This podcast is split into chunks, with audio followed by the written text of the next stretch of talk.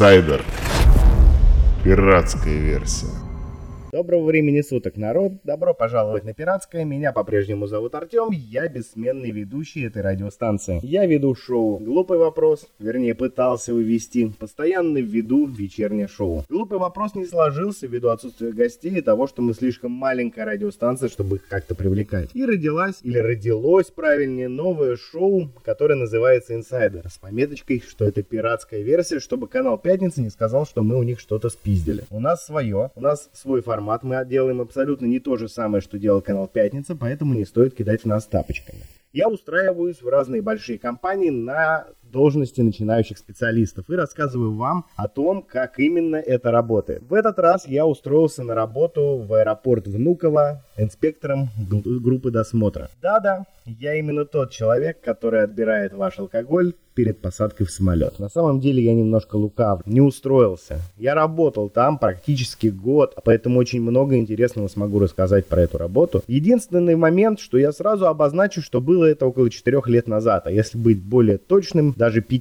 Это был 2018 год. И давайте сразу возьмем за важную информацию тот факт, что данные, которые я буду рассказывать здесь, актуальны на 2018 год. Могли поменяться такие вещи, как зарплата, но все остальное, скорее всего, в рамках такой организации осталось на своих местах. Началось все после того, как я пришел из армии. Я отслужил, и мне надо было куда-то устроиться на работу. Одна моя родственница порекомендовала мне устроиться в аэропорт. Она сама работала в этой службе и сказала, что в принципе не напряжно, устроиться можно легко и вообще вообще все норм. Четко выплаты законные, официальные, все красиво, хорошо, как надо. Ну, недолго думая, приехал, пообщался, выловив где-то на территории аэропорта с начальницей службы безопасности, но ну, я так понимаю, собеседование может быть разное. Можно действительно поймать начальника службы безопасности, можно прийти через отдел кадров, вполне вероятно, что можно найти вакансию на сайте Headhunt или hh.ru, кому как больше нравится. Для меня он как-то отложился как Headhunter, поэтому буду называть его так, не обижайте. И не надо кидать меня тапочками, я могу обидеться. В общем, начальница мне сказала, что ты нам подходишь,